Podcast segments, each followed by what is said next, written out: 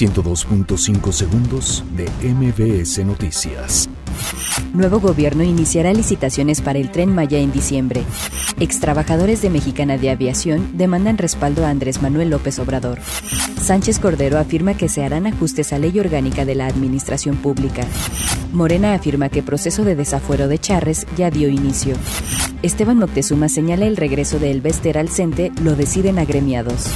Congreso de la Ciudad de México organizará una consulta ciudadana para enriquecer la ley para damnificados del 19. Suprema Corte de Justicia de la Nación rechaza amparo del exgobernador de Tamaulipas, Eugenio Hernández. Artesanos crean el monumental Árbol de la Vida en Metepec.